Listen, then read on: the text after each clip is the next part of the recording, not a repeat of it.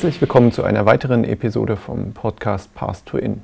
Unsere Gäste heute sind Reinhard Stehling und Barbara Wenders und wir sprechen über Qualitätsentwicklung in der Schule. Bitte stellt euch kurz vor. Ist die Reihenfolge egal? Ja, ja du, du also. Also, ich bin Barbara Wenders, ausgebildet äh, zur Lehrerin für Grund- und Hauptschule und in den 90ern habe ich dann noch drei Jahre Sonderpädagogik dazu studiert.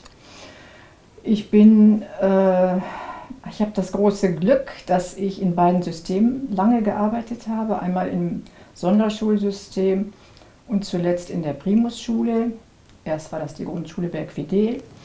Und in dieser Primusschule habe ich bis 2018, also bis zum letzten Jahr, jeden Tag gearbeitet. Mit Freude bis zur letzten Sekunde.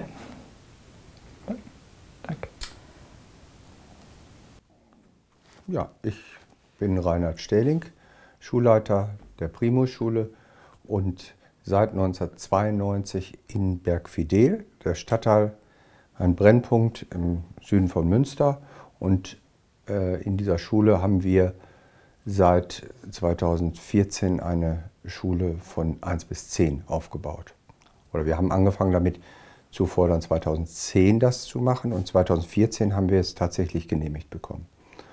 Und äh, nun leite ich also, obwohl ich ursprünglich äh, Schulleiter einer Grundschule war, leite ich eine Schule von 1 bis 10. Das ist sehr spannend. Ähm, ich finde es ganz spannend, äh, dass ihr gesagt habt, man muss ja auch irgendwie mal sagen, wo man seine Ideen auch her hat. Und ja. Es gibt ja äh, durchaus reformpädagogisch orientierte Schulen in Deutschland, die äh, alles Mögliche übernehmen von anderen, äh, aber dann vergessen zu sagen, wo sie es herhaben. Mhm. Ähm, deswegen fände ich es ganz spannend, von euch zu hören, was für euch die, die Inspirationsquellen so waren, wo ihr sagen würdet, da haben wir, von denen haben wir uns was abgeguckt oder was gelernt oder auf deren Ideen aufgebaut. Erstmal die Altersmischung haben wir uns in Köln abgeguckt. Das ist zumindest meine Erinnerung. Da mhm. sind wir nach Köln gefahren. Ähm, das dann Hohlweide oder? Nein. Nee, am, am Rosenmar, ne? Rosenmar, das ist ja 1 bis 4. 1 bis 4 und dann. In einer anderen Schule. Da weiß ich schon gar nicht mehr, wie die hieß. Mhm. Keine Ahnung. Dann, das, das, das Schöne muss ich dazu mhm. sagen, in diesen Hospitationen an der einen Schule war, dass der Kollege Schulleiter da. Einer war, der gerne experimentierte. Und das sind manchmal die Nebeneffekte, die uns so dazu gebracht haben, Schule zu verändern. In diesen anderen Schulen waren das Nebeneffekte. Wir sind ein paar Tage da gewesen, weil der vorgegeben hatte, hier kann man nur hospitieren, wenn man drei Tage wohnt. Also ein Tag mhm. geht nicht. Dadurch waren wir gezwungen, uns damit auseinanderzusetzen. Und dann erfuhren wir von denen, dass sie die Altersmischung schon über 20 Jahre auf verschiedenste Weise gemacht hatten. Mal 1, 2 nur, dann mal 3, 4, dann 1 bis 4, dann haben sie das wieder aufgegeben, dann hatten sie es nochmal geändert, dann haben sie ein rollendes System, immer 1, 2 zusammengelassen, 3, 4. Und mit all diesen Sachen hatten wir uns so in der Form schon beschäftigt, aber waren uns irgendwie, wir hatten uns viel eingelesen, wir hatten auch woanders schon hospitiert, aber den Leute zu sehen, die das machen mhm. und die so viel Erfahrung haben, die einfach sagen, ja, wissen wir auch nicht. Also gut ist das auch nicht, aber das ist auch nicht gut. Also ganz normal darüber zu reden und nicht, hier ist Heiligtum, das äh, müsstet ihr mal machen können. Ganz normal zu, darüber zu reden, dass wir bestimmte Dinge auch mit dieser Methode nicht geregelt kriegen. Und das fanden wir super interessant. Und das war der, das, die Initialzündung. Dann haben wir, sind wir zurückgekommen. Es waren fünf Leute beim Hospitieren dabei, die alle fünf waren wir entschlossen, das machen wir jetzt. Obwohl wir vorher schon Jahre uns damit beschäftigt hatten, um uns darauf vorzubereiten, es eventuell zu machen und zu dem Ergebnis gekommen sind, dass uns das zu kompliziert erscheint und zu viel Aufwand im Aufbau. Was sich auch jetzt, auch durch die vielen Jahre, wir haben das ja 2002 dann aufgebaut, durch die vielen Jahre noch bestätigen kann und jetzt ab 14 mit den Großen auch nochmal bestätigen kann. Es ist wahnsinnig, wenn man sich dafür entscheidet. Aber ob man das möchte oder nicht, muss man vorher wissen. Und wir hatten uns dagegen entschieden. vor 2002 und nach dieser Hospitation sind wir zurückgekehrt und haben es innerhalb eines halben Jahres an den Start gebracht. Und zwar nicht von irgendwelchen Leuten, die das super gut konnten, sondern von irgendwelchen Leuten, die einfach klasse und ehrlich geredet haben darüber. Und gesagt haben, dass das und das nicht gut ist. Und das haben sie uns klar gesagt. Und ich finde das wichtig, dass man das auch vorher weiß. Und dann muss man wissen, ob man das trotzdem macht. Alles ist ja nicht perfekt. Und dann waren wir noch in Bremen. Ja. Und was die Sonderpädagogik allerdings betrifft, da haben wir nicht viel voneinander gelernt. Da muss ich jetzt sagen, das war deine geniale Idee als Schulleiter, die Ressourcenfrage ganz unorthodox zu klären. Wir hatten ja, oder wir haben die Kinder mit dem sogenannten Etikett in jeder Klasse. Wir haben keine extra I-Klassen. Und dann gab es ja zumindest jahrelang immer für jedes Kind bestimmte Stunden. Und dann könnte es natürlich sein, dass ein Kind ganz viel Stunden mitbringt und dann hat man ganz viel Stunden Sonderpädagogik. Und das ist ja irgendwo ungerecht, wenn in der Nachbarklasse nicht so viele Stunden Sonderpädagogik dabei rumkommen. Und dann äh, hast du als Schulleiter entschieden, da ja, es gab einen, einen Arbeitskreis. Arbeitskreis. Ein Jahr lang gearbeitet im ein, Arbeitskreis. Ein Jahr lang in einem Arbeitskreis mhm. daran gearbeitet, dass mit dem Endergebnis, dass die ganzen sonderpädagogischen Stunden gleich verteilt werden. Jede Lerngruppe bekommt gleich viel. Und das ist wirklich das beste Rezept für ein erfolgreiches Arbeiten. Und da muss ich nochmal sagen, wie wertvoll, also es mag in unserem Reden so anklingen, als hätten wir nichts außer, aus Büchern gelernt. Also für mich war damals der, all, der entscheidende Durchbruch kam durch Andreas Hinz, Andreas Hinz ja. äh, die sich klar, dass mir klar wurde, wir haben in der Integration von Behinderten haben wir viele Fehlentwicklungen, die wir auch bei uns in der Schule schon entwickelt hatten. 97 angefangen und es gab diese Fehlentwicklung, Zuordnung der Stunden zu den Kindern und dann Bündelung in einer Klasse möglichst. Und die Kollegin, die da damals war, sagte dann auch, das hat gar keinen Sinn, wenn wir das anders machen. Hier tun wir jetzt die Sonderpädagogischen rein, in der Nachbarklasse nicht dann kann ich meine Stunde auch einbringen. Und das ist eine systemische Frage. Und wenn man sich das mal bewusst macht, was das für System bedeutet, hielten wir das als alte Brennpunktleute für ausgeschlossen. Und wir haben grundsätzlich gesagt, wir machen keine I-Klasse, wir machen keine, keinen Zug, der sich nur mit Schwierigkeiten beschäftigt und andere angeblich nicht. Denn diese anderen gibt's gar nicht die sind genauso mit Schwierigkeiten behaftet.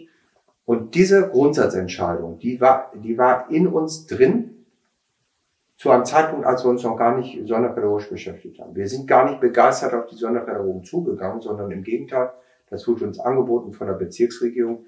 Wollt ihr nicht mal einen Sonderpädagogen bei euch mit reinholen, dann könnt ihr auch besser noch. Äh, hm? Dann haben wir gesagt, ja, Vielleicht könnte es was bringen, personell, aber die Gefahr haben wir sofort gesehen und das ist auch eingetreten. Und das haben wir dann irgendwann, ja, fünf Jahre später beendet. So gesagt haben, gleich verteilt. Denn die Behördenlogik steckt dahinter, der Schüler bringt so und so viele Schüler, äh, Stunden von Erwachsenen mit und diese Sachen. Das wiederum führt zu einem zerrissenen Kollegium auch und auch zu Ungerechtigkeiten. Also einfach alle Stunden auf einen Haufen, geteilt durch so und so viele Klassen und dann gucken, dass das organisierbar ist. Das führte dazu, dass dann relativ wenig Stunden in jeder Klasse waren. Und das führte dazu, dass das Team, was aus mehreren Leuten sowieso auch schon bestand, Studenten dabei und teilweise Erzieherinnen dabei, weil wir gebundener Ganzer sind, dass die dann die Sonderpädagogik machen müssen. Und die Fachkraft mit vielleicht sechs, sieben, acht oder wie viel Stunden da reinkommt in dieses Team, ansonsten nicht da ist. Dann muss die der Klasse das machen. Ist ja auch sonst so. Die Sonderpädagogin hat ja nicht alle Stunden. Und wenn ich da ein Kind drin habe, was äh, äh, schlecht äh, lernt oder Schwierigkeiten hat im Lernen, dann ist doch nicht in dem Moment anders, wenn die Sonderpädagogin da ist, sondern ich muss doch sehen, dass ich das immer zum Thema machen in dem ganzen Team. Also gemeinsam, nur gemeinsam können wir das Kind vorwärts bringen. Alles andere ist Unsinn. Als ob der Fachexperte da irgendwas anderes kann.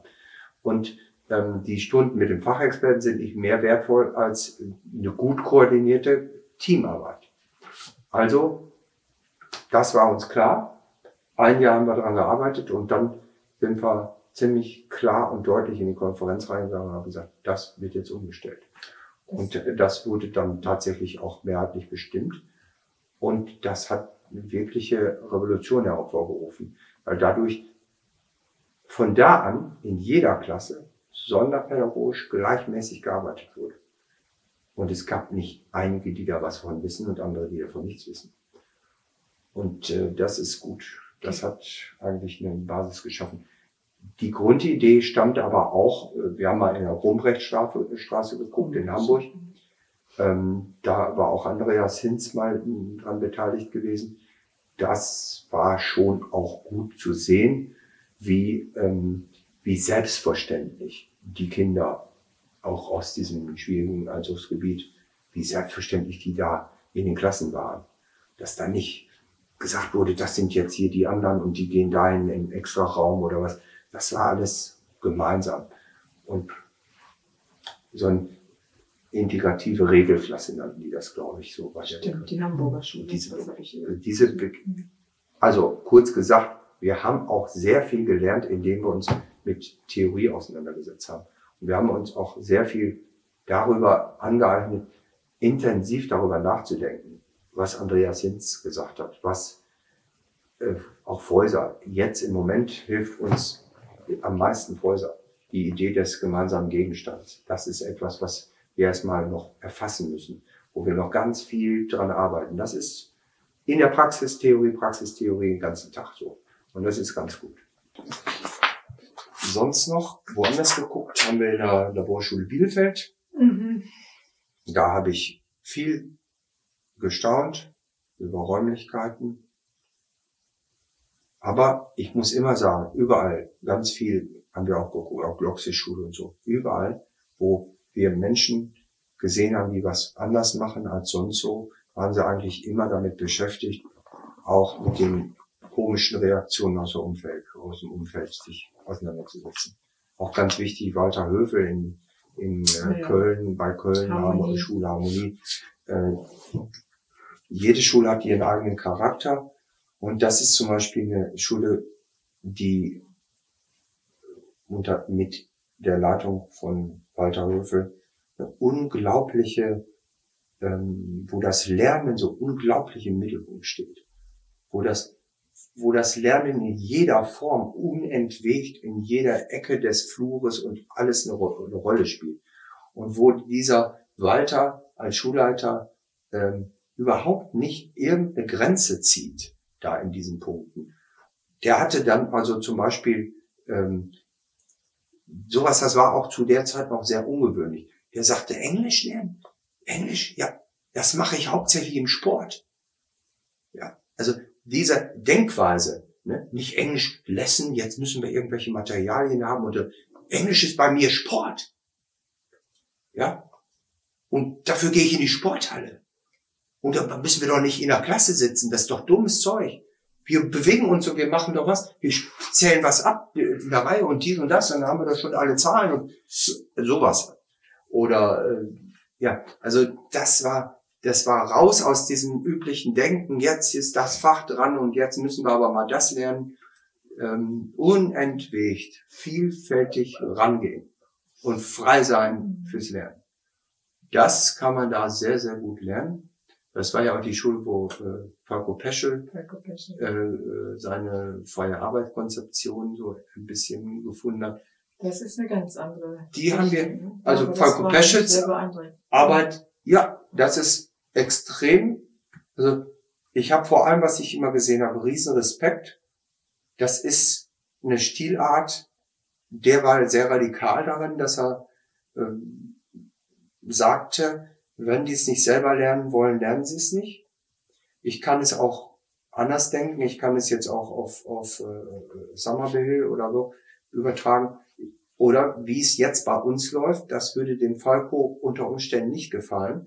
Das ist für ihn zu einengend, aber bin ich mir gar nicht so sicher. Er hat uns lange nicht besucht.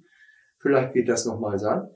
Wir sind ja jetzt dabei, eben thematisch sehr, äh, nicht eng, aber sehr, sehr auf ein Thema hinbezogen, große Vielfalt zu haben.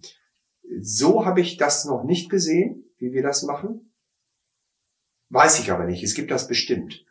Ähm, ich setze, mir ist immer wichtig, auch radikal das the theoretisch abzugrenzen. Es spukt in den Köpfen rum, zum Beispiel, wir müssen Klassenarbeiten, Tests, Lernchecks und solche Sachen immer individuell anpassen. Das heißt, es spukt sehr eine, eine große Theorie, äh, spukt rum, jeder dann, wenn er dazu bereit ist. Das heißt, der eine macht es jetzt, der andere erst in zwei Wochen und dann, was dabei nicht verraten wird, ist, dass es meistens damit gemeint ist, dass sie ähnliche Sachen getestet kriegen. Was ich mich daher frage, inwieweit diese Leuchtturmschulen nicht dann auch immer so selbstverstärkende Systeme sind. Weil dann eben die engagierten Eltern äh, irgendwie diese Schulen aufsuchen, die engagierten Lehrkräfte diese Schulen aufsuchen äh, und äh, sozusagen äh, sich dann das immer weiter verstärkt, während äh, andere Systeme eben dazu beitragen, dass die Schulen mit einer schwierigen Ausgangslage es halt auch immer schwieriger haben, äh, weil Zentralabitur oder äh, mittlerer Schulabschluss Durchschnitte veröffentlicht werden, Rankings erstellt werden und sich dann Eltern eben auch immer noch äh, abwenden und Lehrkräfte sich abwenden, äh, bis es dann zu solchen äh, Geschichten kommt, wie das Schulen sagen, äh, wir machen mal dicht, weil wir wissen auch nicht weiter. So. Also das, ich finde halt immer die Frage, wie kann man andere Schulen motivieren, sich auch über den, äh, auf den Weg zu machen und äh, nicht zu sagen, ich habe die Schulleitung nicht, die mich da unterstützt. Also oder, das hm. sage ich ganz klar. Wir sind ähm, eine Brennpunktschule, wir haben alles das gemacht, nicht weil wir so tolle Pädagogen sind, sondern weil wir gar nicht anders können. Das ist die, das sehe ich als Tatsache. Wir sind, ähm, das war schon mein Vorgänger, Manfred Bollert, der hat schon ganz klar gesehen, also wir haben Kinder aller möglichen Arten und die haben wir da auch in den Jahrgangsklassen, wir hatten ja reine Jahrgangsklassen, da haben wir ähm, gar nicht anders gekonnt, als zu differenzieren. Wer da nicht differenzieren konnte, der ging unter, der konnte an der Schule einfach nicht mehr bleiben. Und das waren noch Zeiten, an denen in jeder normalen Grundschule der Lehrer an der Tafel stand, in äh, 60, 70 Prozent von der Tafel aus gesteuert wurde in so einer Klasse. Das war normal.